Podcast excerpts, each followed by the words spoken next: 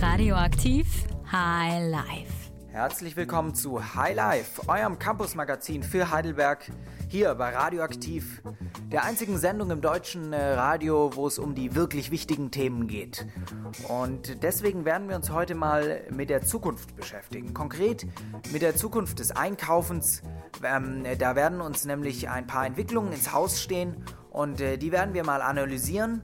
Und ähm, das ist jetzt keine Zukunft, Zukunftsmusik, die wir hier rausplaudern werden, sondern wir werden uns wirklich an Fakten entlanghangeln, was uns da erwartet. Außerdem steht natürlich an am Wochenende der Heidelberger Herbst.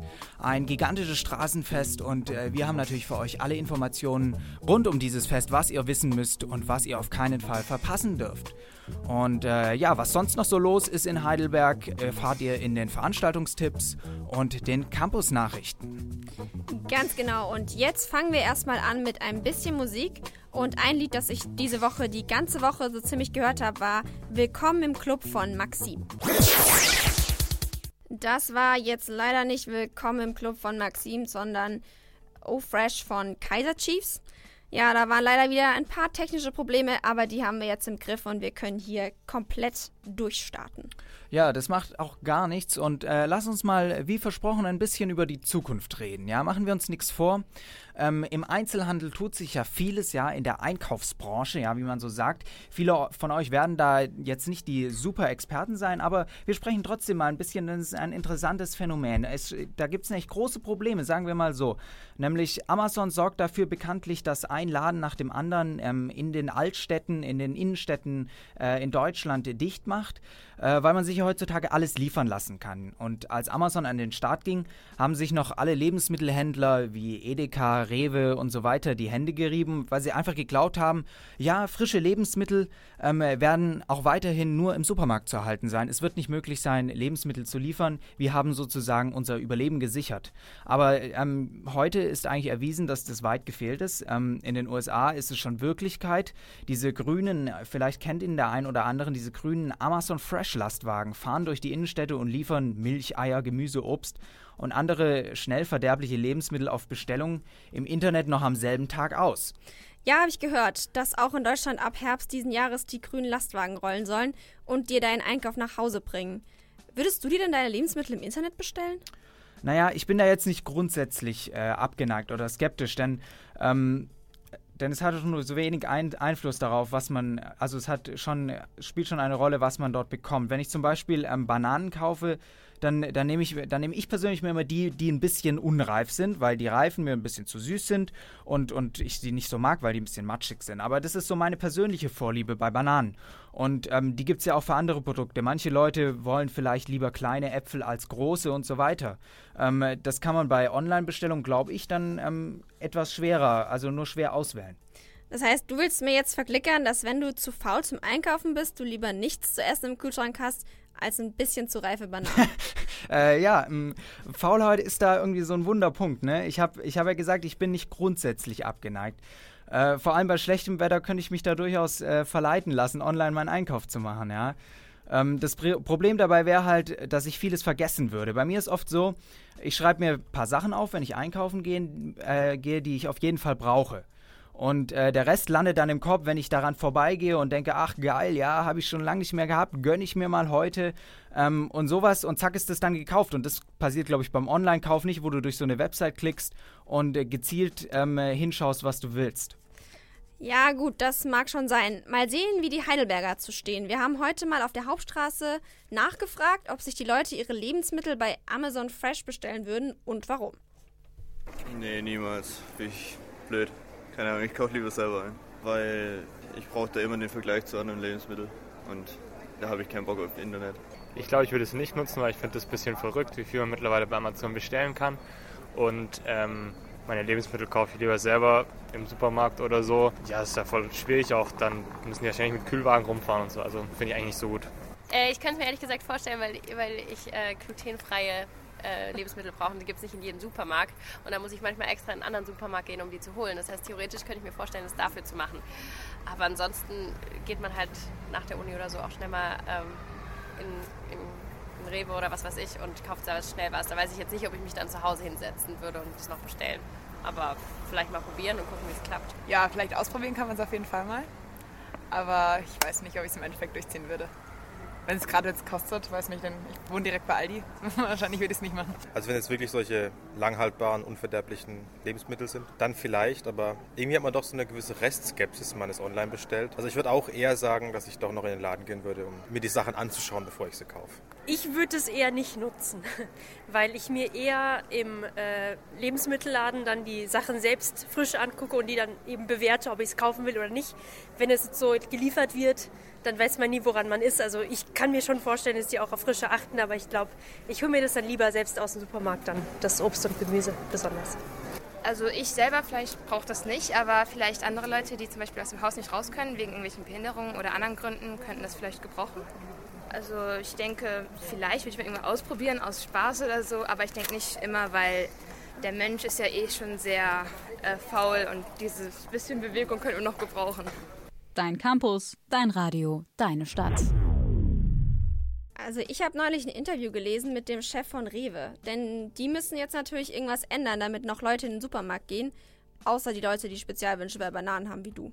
Ah ja, das habe ich, hab ich auch gelesen. Die wollen jetzt das Einkaufen quasi zum Erlebnis machen. Genau, in den Supermarkt gehen soll etwas Besonderes werden. Denn die Leute sparen bei Würstchen 80 Cent, aber trinken ja gerne einen Cappuccino auf der Hauptstraße in Heidelberg für 2,80 Euro. Das heißt, die Leute geben durchaus Geld aus, aber nur wenn das mit einem Erlebnis verbunden ist und mit dem Gefühl, sich was zu gönnen.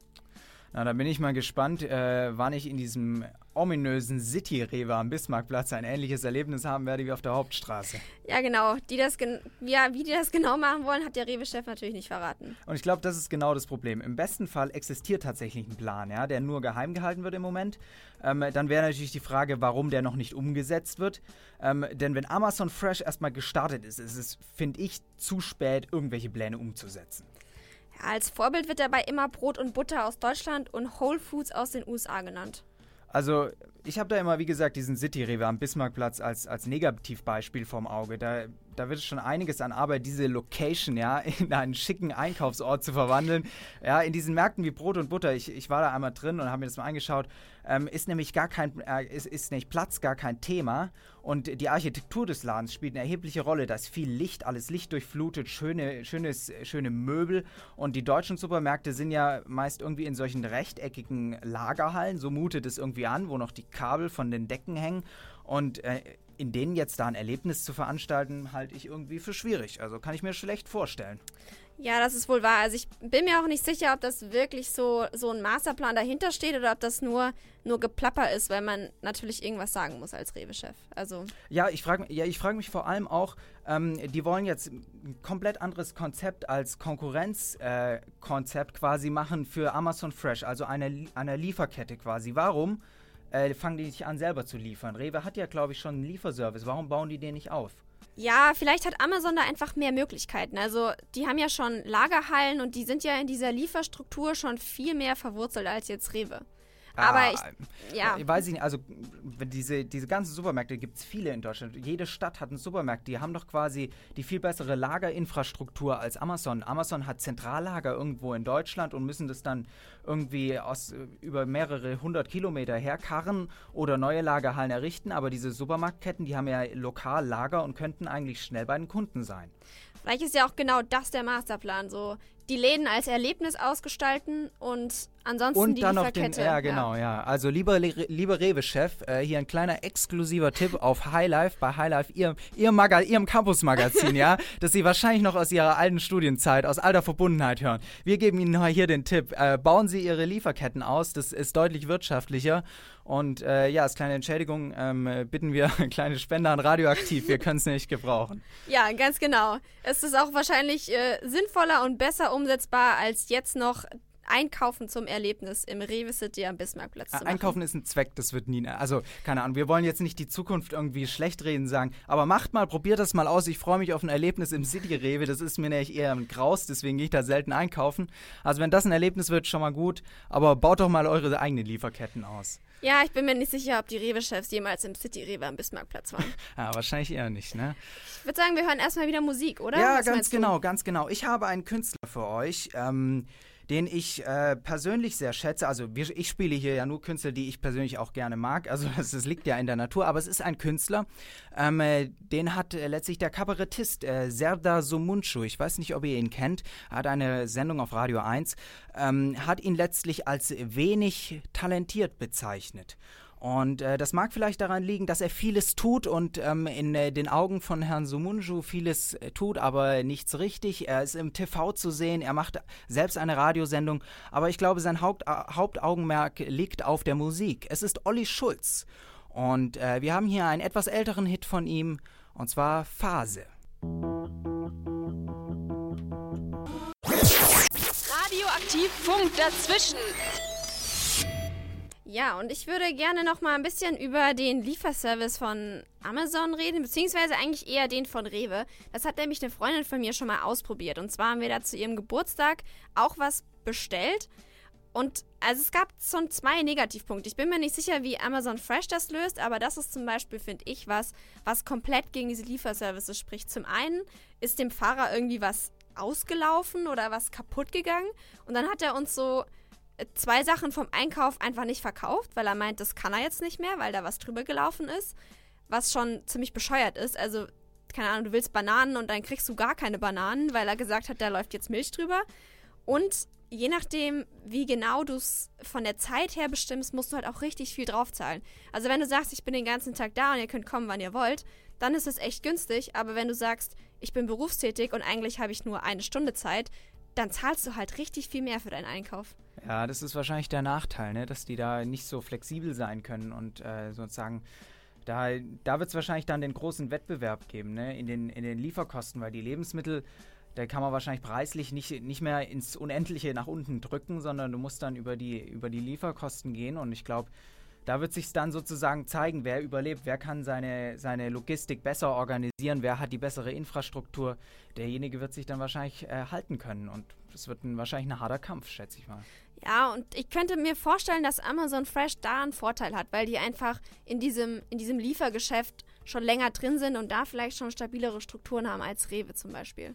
Ja, oder, oder die haben einfach mehr Reserven jetzt sozusagen. Die sind schon sehr, stehen schon gut im Saft und können jetzt mal so einen Geschäftszweig aufbauen, der mit vielen Risiken einhergeht und der vielleicht sich am Anfang erstmal nicht rentiert, sondern erst nach fünf Jahren oder nach sechs, sieben Jahren, wenn die Konkurrenz weg ist. Ne? Das kann natürlich auch sein, damit rechnen die wahrscheinlich.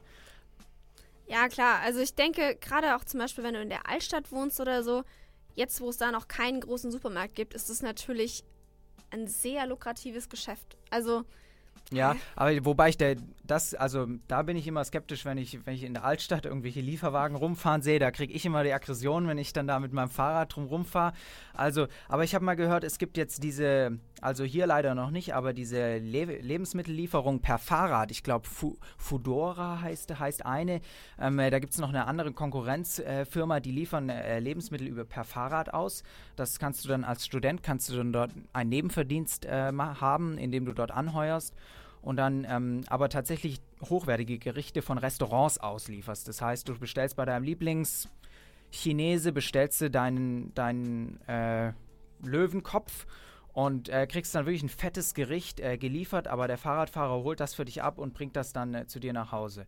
Das ist wahrscheinlich für die Altstadt das passendere Konzept, so mit dem Fahrrad rumzufahren.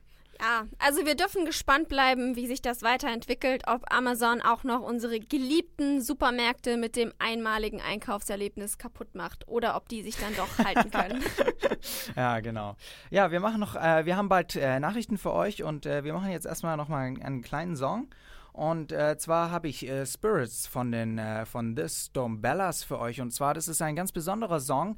Ähm, ihr müsst mal drauf achten. Ich, mir persönlich gefällt nur die letzte Minute von diesem Song, sage ich ganz ehrlich. Ähm, das ist, denn dieser Song ist irgendwie zweigeteilt. Ähm, das hängt damit zusammen, dass der äh, Sänger äh, oder Songwriter Simon Ward hat diesen Song geschrieben und mittendrin hat er den Film äh, Indiana Jones und der letzte Kreuzzug gesehen und das hat, ihm, hat ihn irgendwie so inspiriert, dass er die letzte Minute von seinem Song äh, so ein bisschen filmmusikartig äh, gestaltet hat. Hört mal genau hin, es hört sich gut an. I got guns in my head and they won't go. Radioaktiv High Life. Campus aktuell. Renovierungsplan der ehemaligen US-Flächen erhält Förderzusage von 6 Millionen Euro. Extra Busfahrten nach Schneckenhofpartys. Die Heidelberger Südstadt kann sich eventuell bald über eine Finanzspritze freuen. Eine unverhoffte Förderzusage vom Bundesbauministerium von ca. 6 Millionen Euro erhielt ein Projekt für die Konversion der US-Flächen in der Südstadt. Das Geld stammt aus dem Bundesprogramm Nationale Projekte des Städtebaus. Ob neue eigene Studentenwohnheime geplant sind, ist nicht bekannt. Jedoch würde zusätzlicher Wohnraum in der Südstadt den Wohnungsmarkt in Heidelberg allgemein entlasten.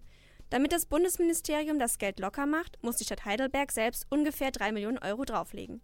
Eine erste Entscheidungsfindung soll am Mittwoch im Konversionsausschuss des Gemeinderats beginnen.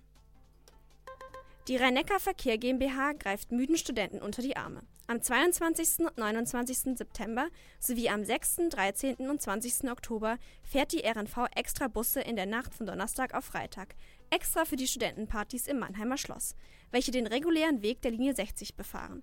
Weitere Infos findet ihr auf der Seite der RNV unter www.rnvonline.de Unifeten. Radioaktiv. Funkt dazwischen.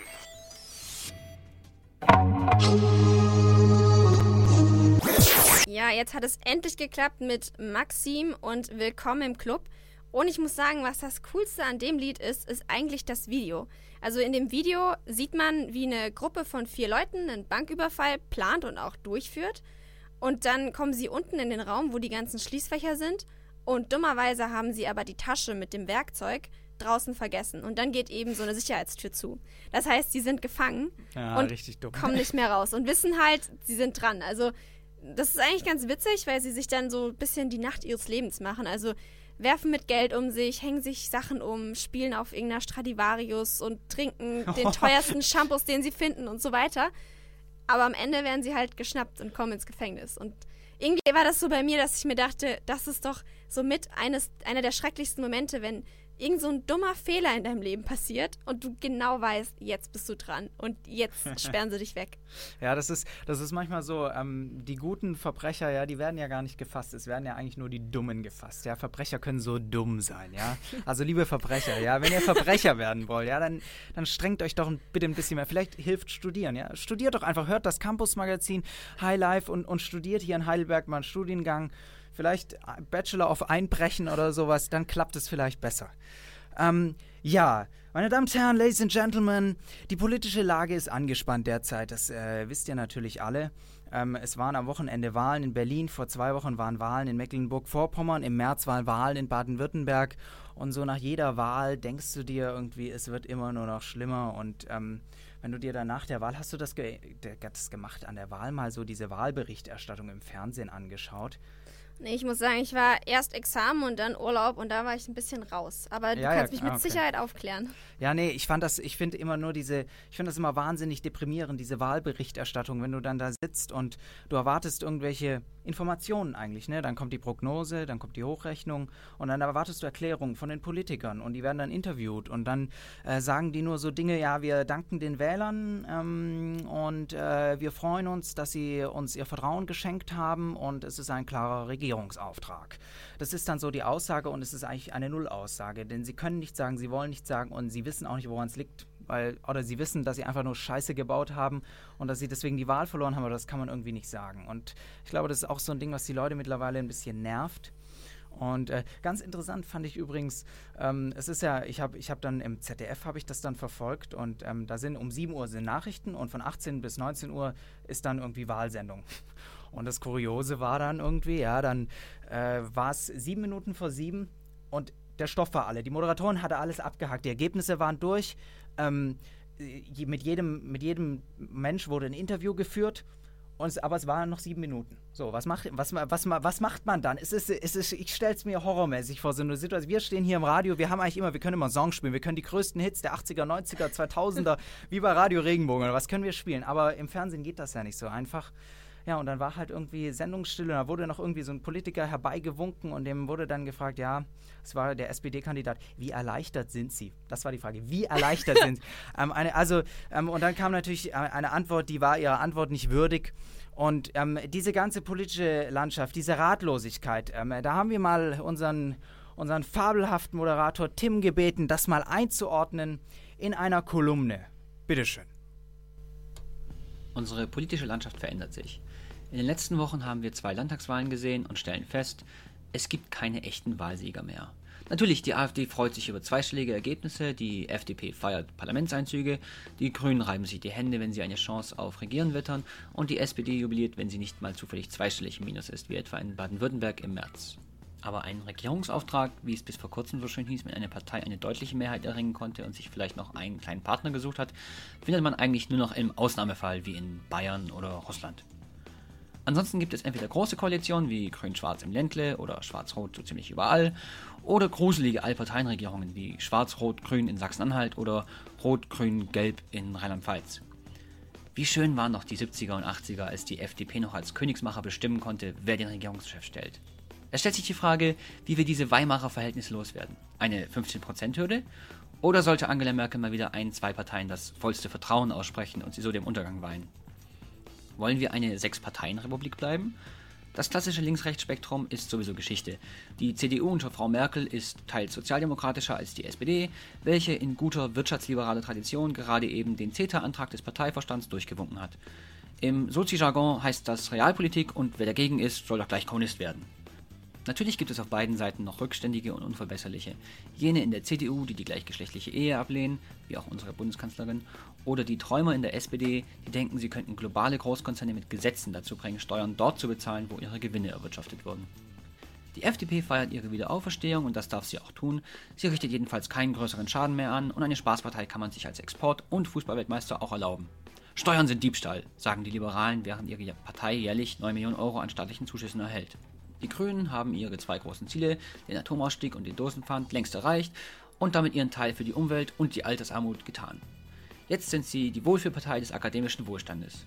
Eigentlich ist alles gar nicht so schlecht und es kann so bleiben, wie es ist. So die Grünen Wähler. Ich gebe lieber ein paar Euro mehr für meinen Bio-Fairtrade-Kaffee aus.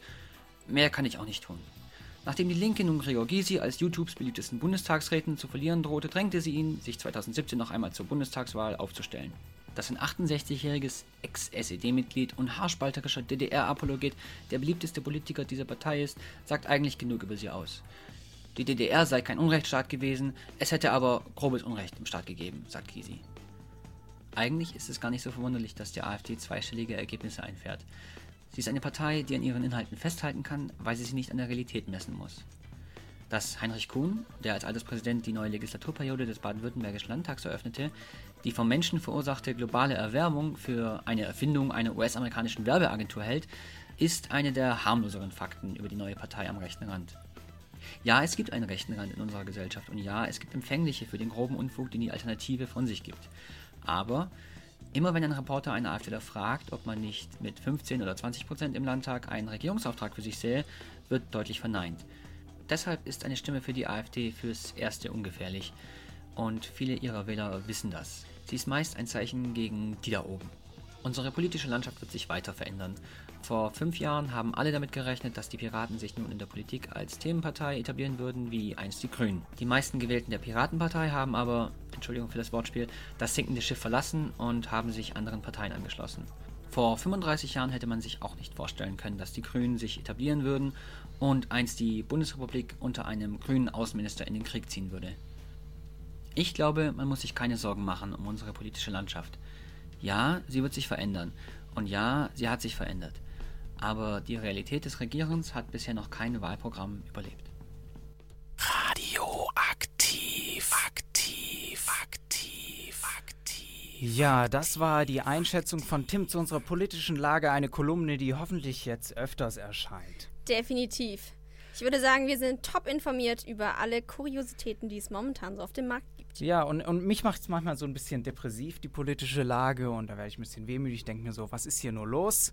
Und äh, diese, diese Stimmung, die ich manchmal habe, ich weiß nicht, wie es dir geht, aber die beschreibt der nächste Song ein bisschen. Er hat den kuriosen Namen A Perfect Day obwohl er eigentlich ein Song ist äh, über, mir gefällt die Interpretation, ein Song über Heroin am besten. Es gibt noch viele andere äh, Interpretationen zu diesem Song, aber es ist, es ist wahrscheinlich der traurigste Song, aber auch der wunderschönste Song, den ich kenne, der den Namen Perfect Day trägt. Hier ist Lou Reed und Perfect Day.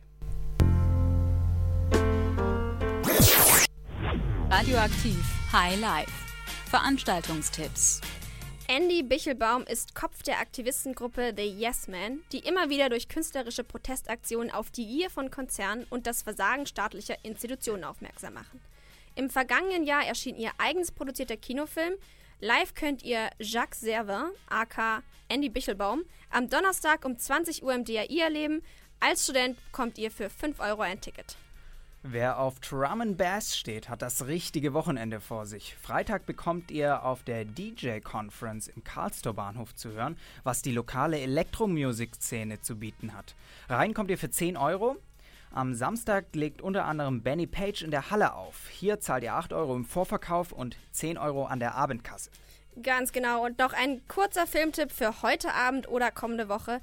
Im Karlstor Kino ist eine ungewöhnliche und humorvolle Liebesgeschichte zu sehen. The Lobster. Der Film zeigt eine surreale Welt und eine Gesellschaft im Beziehungswahn, in der Singles in Tiere verwandelt werden. Wer sich das ansehen möchte, kann das heute um 21.30 Uhr und kommenden Montag um 21 Uhr tun. Der Film läuft im Originalton auf Englisch mit deutschen Untertiteln. Ja, und äh, wir spielen jetzt, wir kommen jetzt langsam zu unserem Ende der Sendung und äh, ich möchte noch mal kurz darauf hinweisen, wir sind ja als Podcast zu hören und äh, sowohl auf iTunes als auch auf Soundcloud. Und äh, es würde uns natürlich sehr freuen, wenn ihr diesen Podcast, wenn er euch gefällt, weiterempfehlen würde an eure Freunde, an Bekannte, an Verwandte, ähm, die nochmal äh, sich an ihre Studienzeit zurückerinnern möchten. Und äh, auch mal auf unserer Facebook-Seite vorbeischaut. Wir posten regelmäßig Veranstaltungstipps für euch, damit ihr auch wirklich nichts verpasst hier in Heidelberg. Und wir würden uns natürlich über ein Like freuen.